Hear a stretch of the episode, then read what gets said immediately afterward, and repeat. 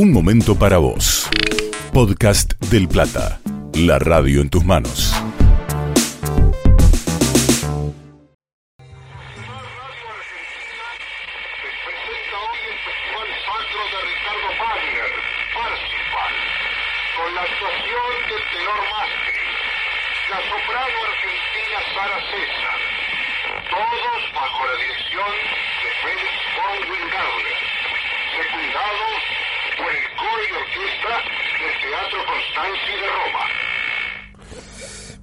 Muchachos, si un día nosotros pudimos escuchar por radio el canto de un gallo, debe existir la posibilidad de transmitir la voz humana o la música.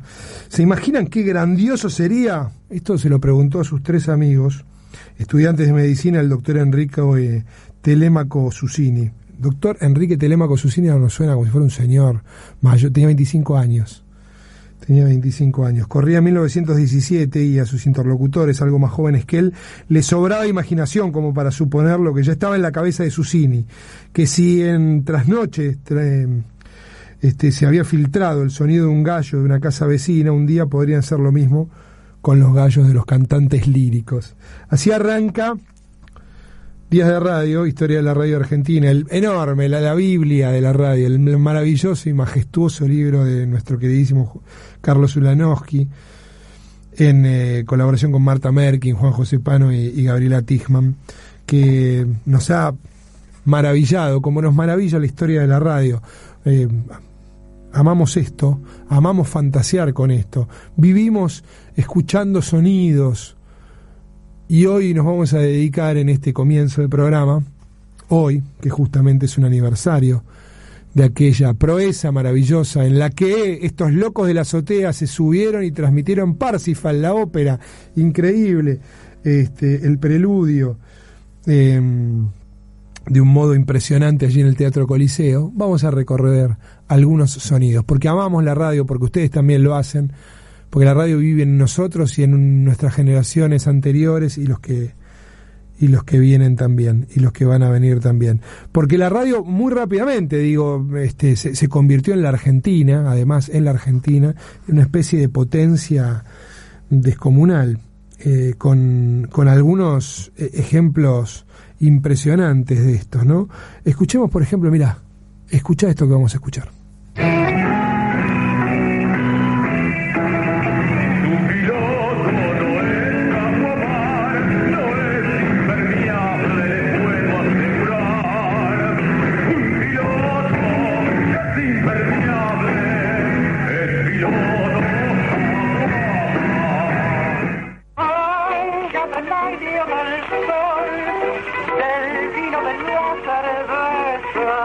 cualquier dolor de cabeza, don Juan, lo quita con un genial. Hágame usted caso a mí y calmará su dolor. Podrá volver al fin y con tomar tan solo medio genial. Maravilla esto, ¿no? Publicidades, todos las conocen, todos la- la- las han escuchado alguna vez. Eh, todos sabemos de qué se trata esto. Si no lo vivimos, por lo menos porque nos lo imaginamos. Porque nos lo imaginamos. Porque nos hemos imaginado cantidad de partidos. Hemos imaginado lo que le decía un jugador al otro. Hemos imaginado una rabona que nunca vimos en nuestra vida. Y nosotros somos hijos de la televisión. En algún momento, de cualquier modo, el partido lo íbamos a ver o el gol lo íbamos a ver. Buena parte de quienes amaban la radio tenían que reconstruir junto con esos magos del relato, con esos magos del relato, de qué se trataba la cosa. Hoy, por supuesto que todos admiramos a Víctor Hugo, desde ya que este, nos, nos encantan muchos de los relatores que, conocemos y hemos estado escuchando, pero hay uno que seguro que te suena como una especie de mito que viene desde el fin de los tiempos, Fioravanti. Escúchalo. Estiro para Inglaterra. Lo hace efectivo Dashboard. Cabecea Mourinho. Va al pase a la calle. Cabecea este sobre la marcha en dirección al Checolato que entrega inmediatamente a Grillo de una media vuelta. Lo toma un hombre. Lo elimina Grillo. Está dentro del área. El ángulo es muy difícil. Lo elimina de nuevo Grillo. Se acerca. Va a tirar. Tira. ¡Gol! ¡Argentino! Jugada de Grillo. Extraordinario. Derroche de habilidad. argentino y Duisburg quedó completamente batido a los 42 minutos, vale decir un minuto después de que había sido derrotada la valla argentina. Se pone así mucha mayor justicia en el score, que se mostró remiso como la suerte en los primeros instantes de este gran partido. Se las compone la defensa escocesa, hay un mal rechazo que no alcanza bolas. Toma Rulli, habilita en este momento a su compañero Cárdenas, va a tirar, tira violentamente a la izquierda.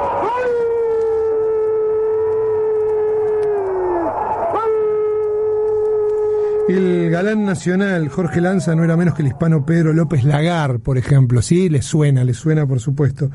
La dupla tanguera de Charlie y Sabina Olmos mor- mordían los talones de los consagrados Libertad Lamarque y Antonio Maida. Este, la jazz, la orquesta de jazz del año fuera de Luis Rolero. Estamos hablando de la década del 40, ¿no?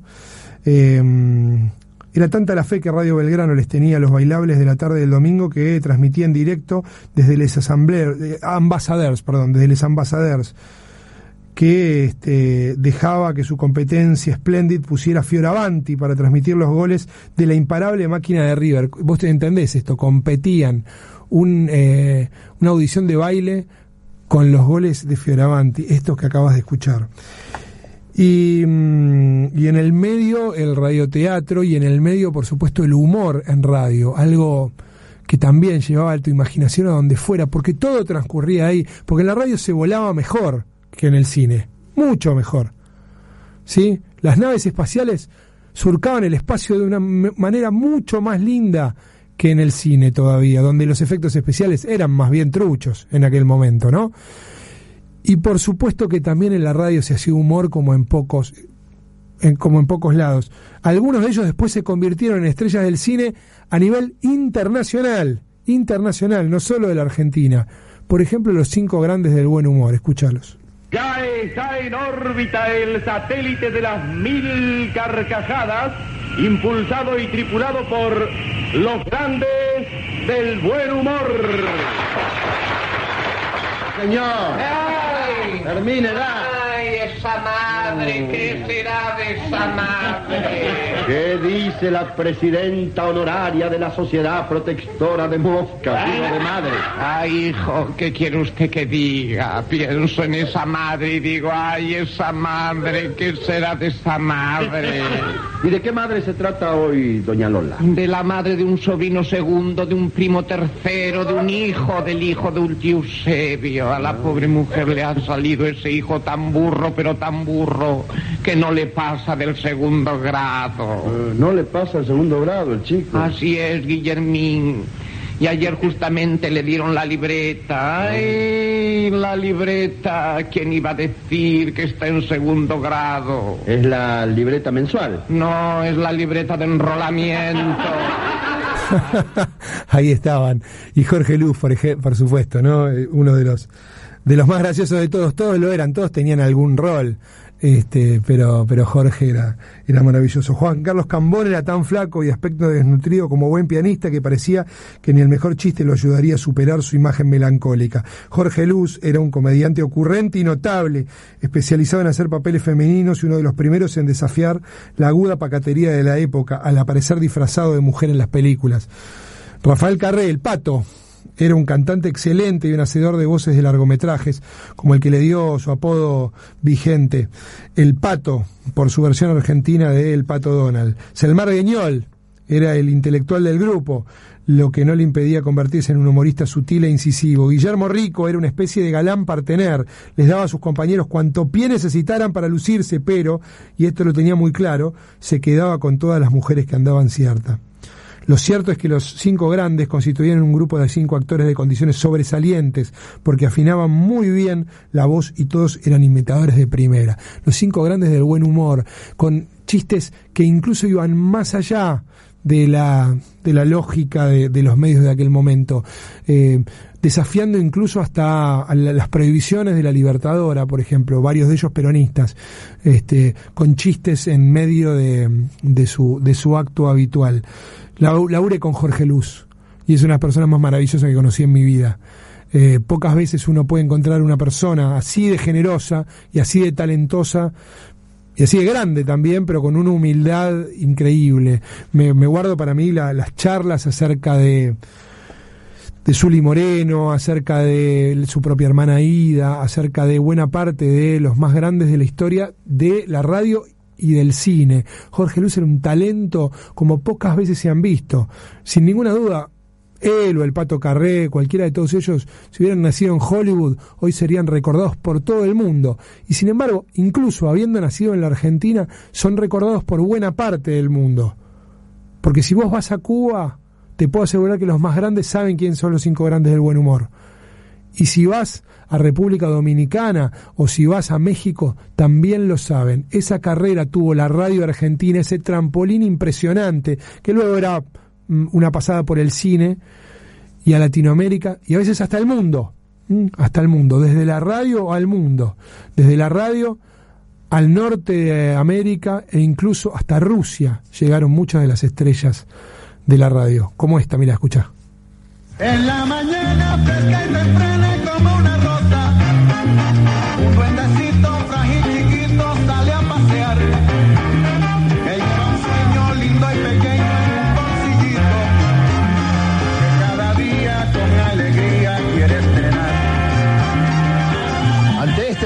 Que Dios nos ha dado, bendito sea este día.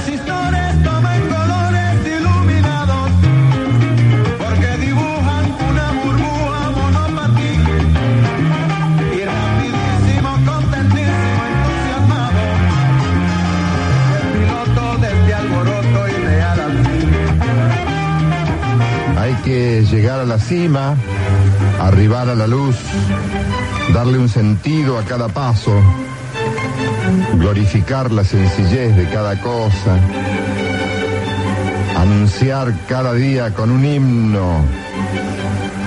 Hay que subir por esa calle ancha, dejar atrás el horror y los fracasos y cuando entremos cantando por la cumbre, estirar las manos hacia abajo para ayudar a los que quedaron rezagados.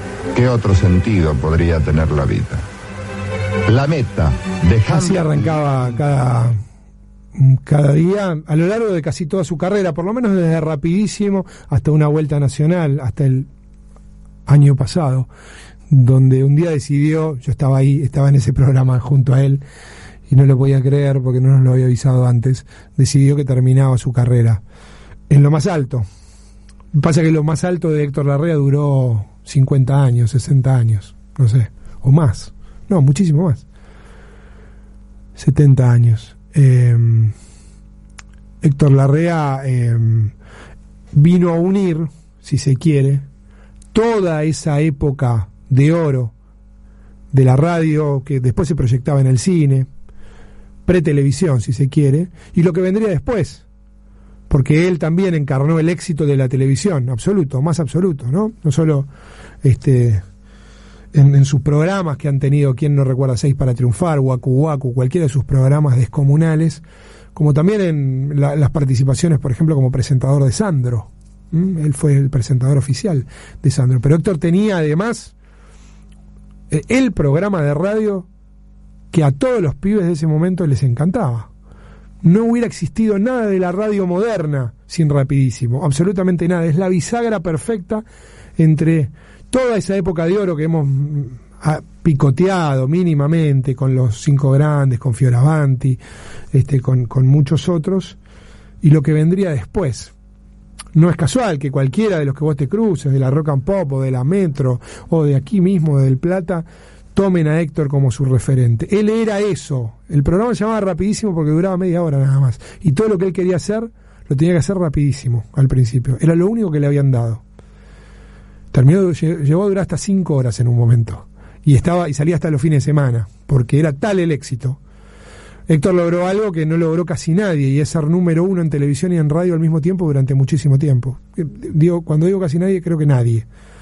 Eh, porque Marcelo Tinelli, que hoy está un poco de capa caída, pero fue muy exitoso en la televisión durante 30 años, nunca tuvo un éxito en radio. Y Héctor sí, eh, siempre fue número uno en radio y durante mucho tiempo también fue número uno en la televisión. Hasta que un día decidió retirarse de la tele, mucho antes que de la radio, 20 años antes que de la radio. Y, y uno podía verlo, al señor radio, a ese tipo que entendía absolutamente todo, porque cuando digo que es el señor radio no era solo Vieron cuando yo a veces les, les menciono, hace un par de días fue el Día del Lector.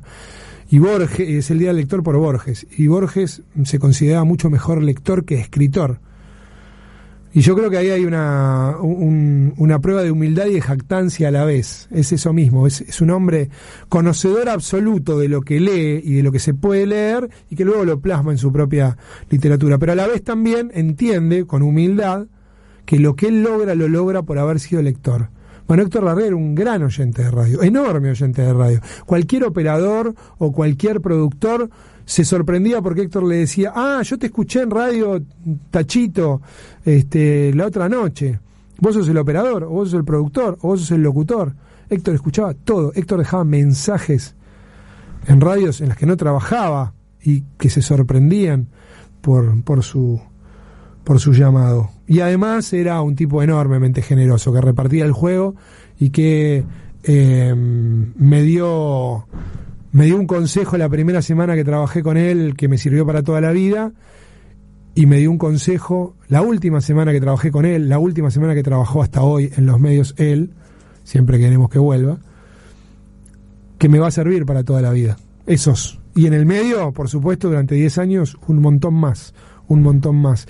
Porque cuando uno dice que era la radio, no era solo por la perfección con la que plasmaba una cantidad de cosas, no era solo por el modo en el que mezclaba lo popular con, con una cultura un poco más elevada, de un modo que solo él podía hacer, porque tenía que lograr que le interesara a todo el mundo, sino también, sino también, porque lo consideraba todos los días como un juego y lo vivía con una pasión descomunal, que es lo que nos pasa a los que amamos la radio. Claro, no todos tenemos el talento de Héctor Larrea, pero aunque sea compartimos esa pasión.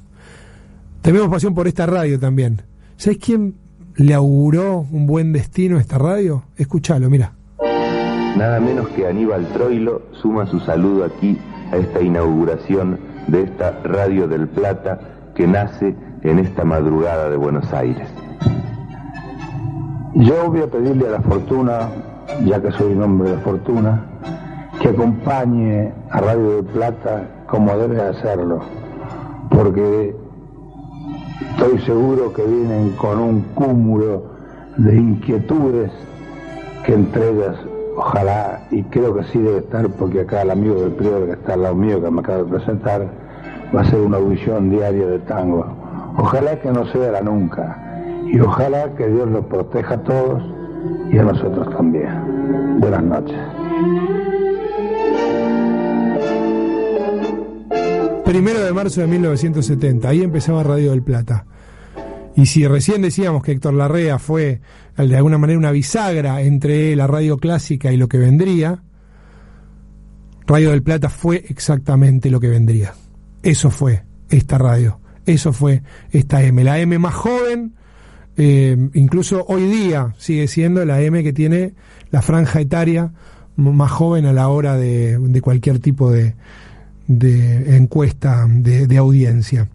Y había un sonidito que si tenés unos años seguro que reconoces porque era tremendamente identificatorio de Radio del Plata.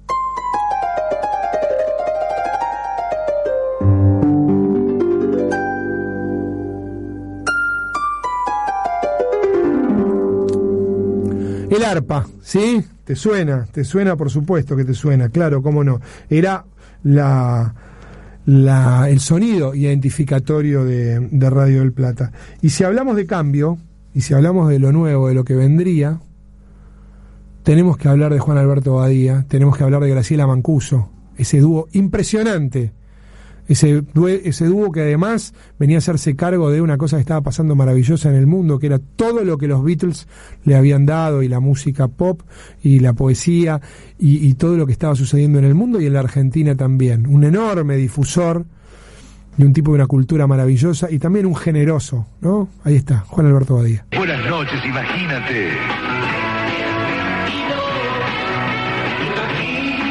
Con Graciela Mancuso. Con Juan Alberto Badía.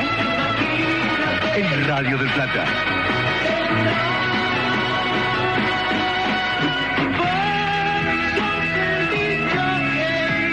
Y tu carta, como siempre, se hace música.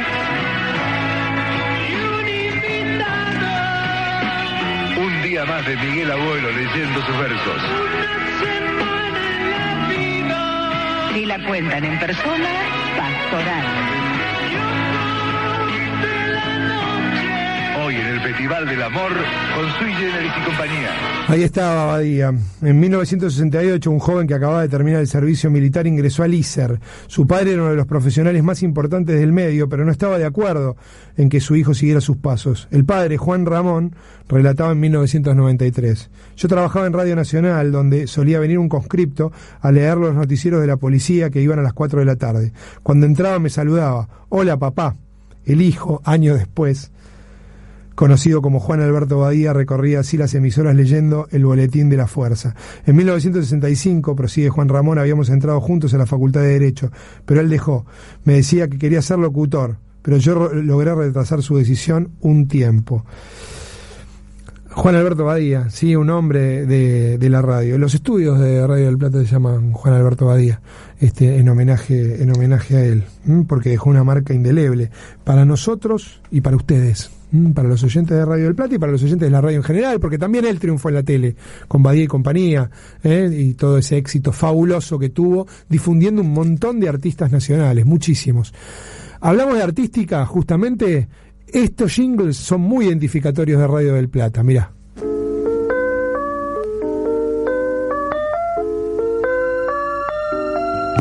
Quiere estar con vos, quiere ser tu compañía.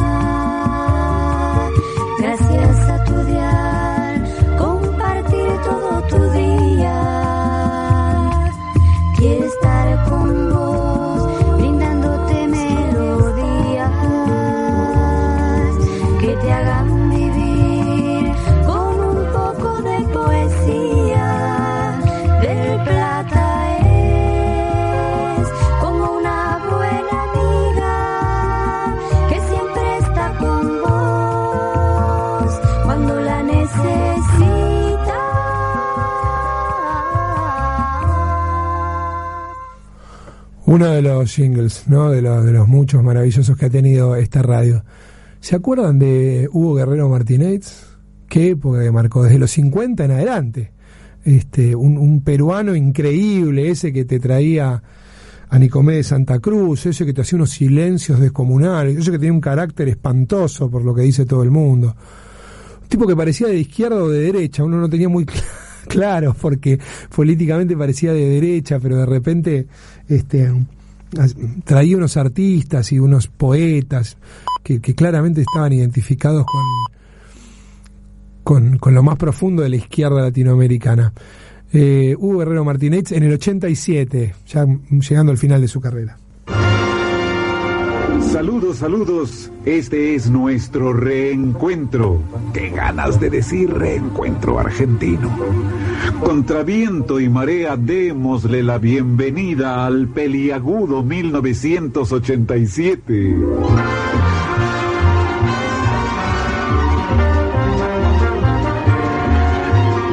Sí, sí, sí, que en 1987 se avispen de una buena vez por todas y se den cuenta que quien no trabaja el presente... ¡ja!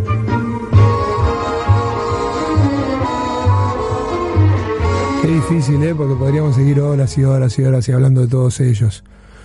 Uno los escuchaba, escuchaba Carrizo, cuando te cruzabas con Fontana, con Betty Elizalde, que quizás me dijo la frase que me marca en una cantidad de cosas.